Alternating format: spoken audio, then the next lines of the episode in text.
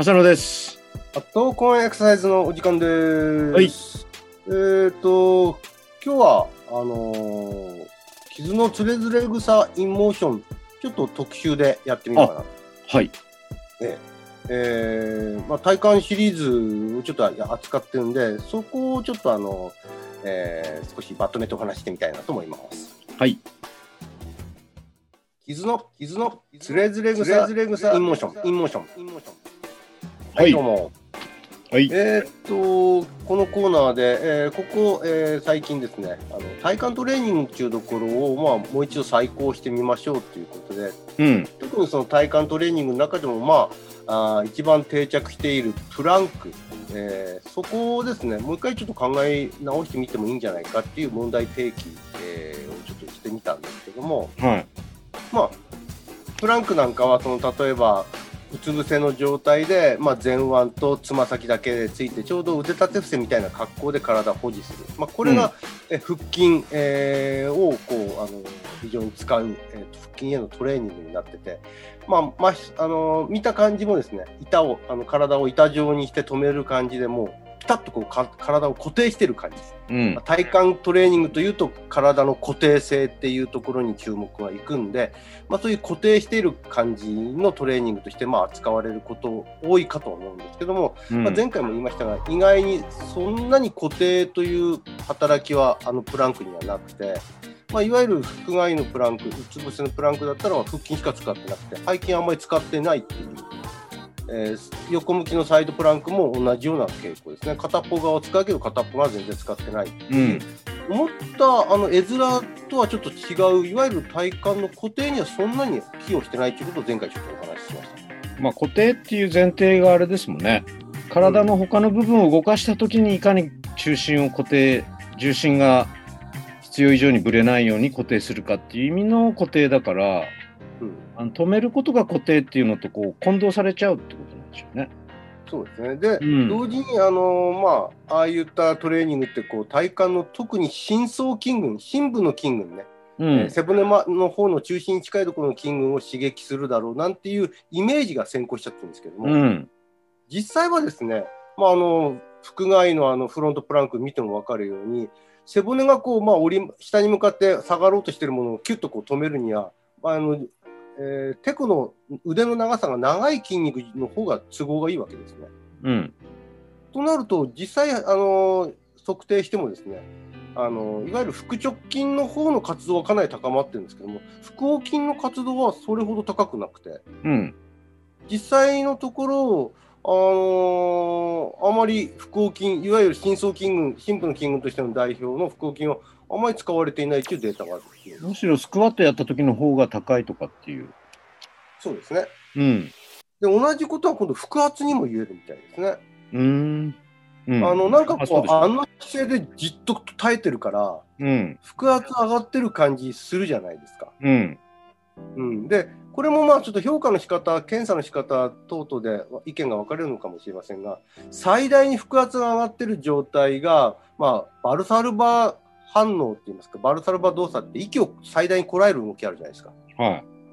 あれを100%の、まあえー腹圧としてで、何にもしないで寝てる状態がゼロの腹圧として、まあ、そのゼロから100の間で、じゃああのプランクやってるのはどの程度のものかっていうと、うん。実はですね、黙って立ってる時と大した変わらないんですよ あ、そうなんだ。腹圧上げる効果も大したないんですよね。ああ。うん。まあ、じっと同じ姿勢で保ってるっていうだけで、腹圧がこう常に維持されてるかのように見えてるんですけど、実際はそうじゃない？あれ、ちなみに、ウェイトリフティングなんかで、今オリンピックやってますけど、ベルト締めますよね。はい。あれ自体は腹圧上がるんですか？あれは腹圧を上げてるんじゃないんですかね。でも前のなんか論文なんかで意外と上がってないようなことを言ってませんでしたっけ？うん。いや、それも確かに見たことありますね。うん。うん。あのー意識づけ的なところはあるけど、まああと呼吸を止めてるかどうかにもよるんですよね。ね。うん。あのーああいったアブドミナルバンドを使って、息を止めてるときは、まあ、それなりに腹圧が上がってるのかもしれないんですけど、うん。ただ、プランクはこれ、結構長くやると普通に呼吸してますからね。うん。全然、あの、全く腹圧には寄与してないみたいですね。なるほど。うん、で、まあ、そういった意味では、えっ、と、腹圧なんかっていうのは、じゃあどういう時の方が上がるかっていうと、実際のスポーツやってる時の方が上がるって言うんですよ。うん。うん、まあ、スクワット、今のような、えー重量挙げの話に出てくるようなスクワットもそうでしょうし、普通にサッカーだとか野球だとか、いわゆるこう、足を蹴り上げたりだとか、上半身を思いっきり振り回したりだとかっていう、あっちの方が腹圧上がってるみたいですよね。うん。だから、いわゆる腹圧という意味でのトレーニングにもそんなに寄与していない。言っちゃなんですけど、プランクって別に体幹筋のトレーニングじゃないですよ。うん。まあ、あれですよね。この間の最後で言ったように、まあ、少しふ腹筋の力の入れ方がよくわかんない人とか、そうそうそう。まあ、初週、なんて言うんだろう、トレーニングの最初にこう復活させるためにちょっと使うとか、そういう目的がはっきりしてれば、まあいいんじゃないかっていうところなんでしょうね。そうなんですね。あの、そういった効果があのあるみたいで、実際にそのプランクをやった直後に、じゃあ筋活動、あのど動作中の筋活動を見ると、やる前よりはやった方がやっぱり腹筋とかの活動性は高まるみたいなんですね。うん。だから、いわゆる即通的なっていうんですか、その刺激させて認識させるっていう、そういった意味合いはあるのかもしれないんですけど、うん。いわゆるレジスタンストレーニングっていう側面に関しては全くないと言っていいです。うんうんうん。あれで筋力をつけるっていうわけではないってこうん、実際動いてませんからね。と。うん、そうなんですよ、やっぱりレね。ジスタンストレーニングの本質は、あのー筋肉の収縮、縮んで伸ばされるっていうことの繰り返しなんで、うん。そういった部分はやっぱりプランクにはない。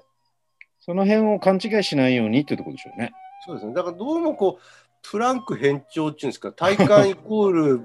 体を固定するイコールうん腹筋背筋の同時収縮イコールあの止まってる姿勢ってなりがちな連想ゲームなんだけど、うん。それ違うよ。違うっていうか、そんなことは必ずしも言えませんねっていう。そうね。ただ、あれだよね。何回も言うけど、弱い人はあれ結構つらがるよね。あ。うん。だから、復活されてないっていうか、それ以前の本当に弱い人は、あのポジション保つだけでも結構大変っていう。まあ、本当に導入部としての、これだけ腹筋使われてないんだよっていう、こう教えたりするのには、まあ、適してるのかなっていう気も、一方ではしますけど。そうですね。だから使い方ですね。そこをなんか何秒耐えられないからダメいい話じゃなくて、ちょっとやってできないって何か意識づけが足りないんじゃないのとか、相当弱くなっちゃってるんじゃないの、うんってことを気づかせれる、そういった手法ととして捉えた方がいいかもしれない。うん。という、まあ、そういう感じなんで、はいあの、トランク、まあ、ちょっと、あの、一人歩きしちゃってて、あまりにも、あの、トレーニングの主軸になりすぎちゃってるけど、再考するべきかなっていうのがありますけども、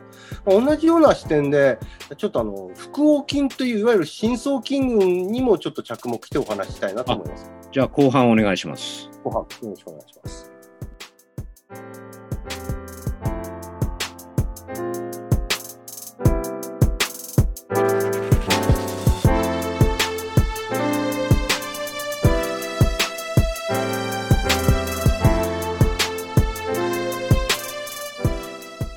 というのは、えー後半の話なんですけども、あの体幹のいわゆる深部の筋群、えーあのコアの筋群とかって言ってですね、その背骨に近いところの筋活動の高まりが、いわゆる、えー背骨脊柱を非常に強く安定化させるだろうと。いうようなことが、まあ、あの言われてるんで、じゃあそういった深層にある筋群、深いところにある筋群を、まあ、積極的に使っていきましょう、強化していきましょうっていうのが、まあ、体幹トレーニングの一つの、まあ、流れではあるかと思うんですよね。えでその中の一つで、腹横筋っていう、えー筋肉、まあ、腹の横の筋って書くんですけども、え。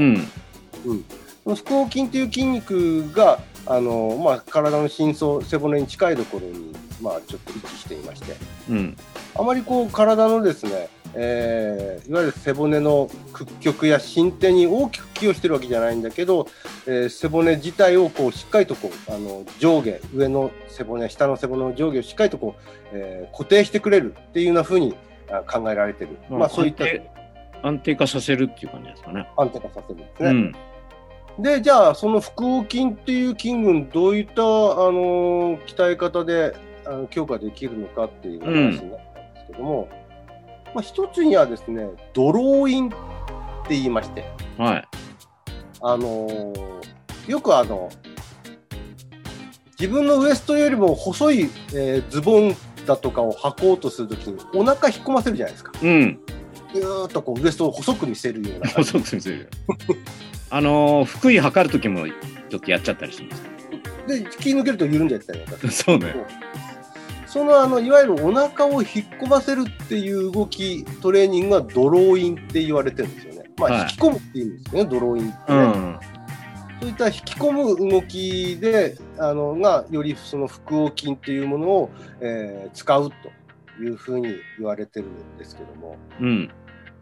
でまあ実際ですねあの、まあ、その腹横筋に代表されるのは深部の筋群というのは腰痛との関わりも指摘されていましてで腰痛の人なんかはそういった深層の筋群の使い方があまりうまくない。でそういった人たちにいわゆるドローインっていう、まあ、お腹を引き込ませるようなトレーニング、まあ、座位とかあるいは四つ倍でそれがでやるんですけども、うん。まあ、そういったトレーニングをやらせると、まあ、腹横筋の活動が高まりかつ腰痛の改善にも寄与していると、えーうん。腰痛の改善につながっているというような研究データもあるようなんです。うん。だからこうやっぱり腹横筋って深層筋群そのドローインを通じてですね、えー刺激することで背骨を安定化し腰痛の予防にもなる、えー生体にとって非常にいいだろうっていう、まあ、論法にもなりなっちゃうんですけども。うん。一方でですね、まあ、いわゆる普通の、えー方のアスリートの活動の時に、えー例えばその走ったりだとかジャンプしたりだとかあるいは、えーバッティング動作だとかあのキック動作だとかってやるときにじゃあ腹横筋っていうのはどの程度働いてるかこれかなり働いてるらしいんですはいはい。うん、でそういった人あのアスリートの人たちがじゃあドローインのように、えーお腹を引っ込ませるような動作をさせたときにじゃあ腹横筋がどの程度働くかというと最大に頑張ってるやつを100%腹横筋が最大に頑張ってる時の筋活動を100%としてアスリートがドローイングやってもですねうん実際は15%ぐらいしかならないみたいです。あその引っ込ますだけではね。引っ込ますだけでは。うん。であのむしろ競技中の動作の方がうん。100から140%ぐらいのああの MV 最大のあの筋収縮のレベル、つまり最大よりもさらに高くあの発揮されちゃってるっていうことですね。あ。うん。まあ、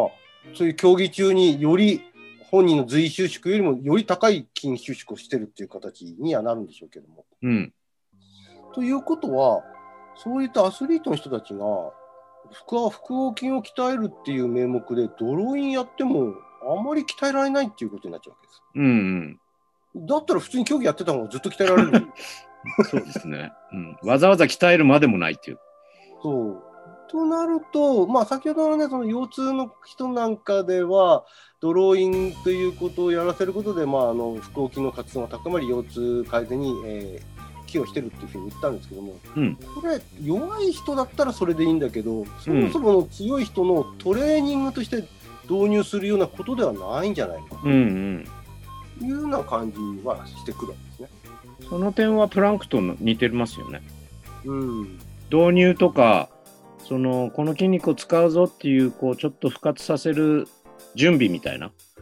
そういう段階で使うべきものっていうふうに解釈していいんですかね。うんうん。多分意識づけ、その普段なかなか使わない、あるいはその存在だとか使い方をちょっとピンとこないっていう意味で、うん。意識づけるにはいいんだと思うんですよ、腰痛の人だとか、その虚弱者も含めてね。うん。だからその意識づけっていうことで、ちゃんとその割りふ割り切ってあの使っていくと。でも本当に鍛えるんだったら、ドローインでは鍛えられない。要するに筋肥大だとか筋力を強くするっていう意味では、ドローインっていう手法ではあの鍛えてはいけれないっていうところもきちんと割り切ってもらった方がいいのかやっぱりその目的とその限界みたいのをちゃんと知った上で、うん適切な対象と時期、その場面っていうんですか、で、まあ、うん使いましょうっていうことでしょうね。あそれがあまりにもこう拡大解釈されすぎると、これをやっとけばみたいに、ちょっと拡大に解釈されるとまずいぞっていうことですよね。腹引っ込めれば体幹鍛えられるぞっていう話はもうやめましょうっていうことで。そしたら、お相撲さんとか困っちゃいますけど、もうそこまでねえだろみたいな。でもあの人たちの方がよっぽど多分腹横筋とか相当使ってる。いやー、相当だと思うんですよね。うん、投げ瞬間、こらえる瞬間、すべてが多分、えー相当な高いレベルでの筋活になってると思う。うん。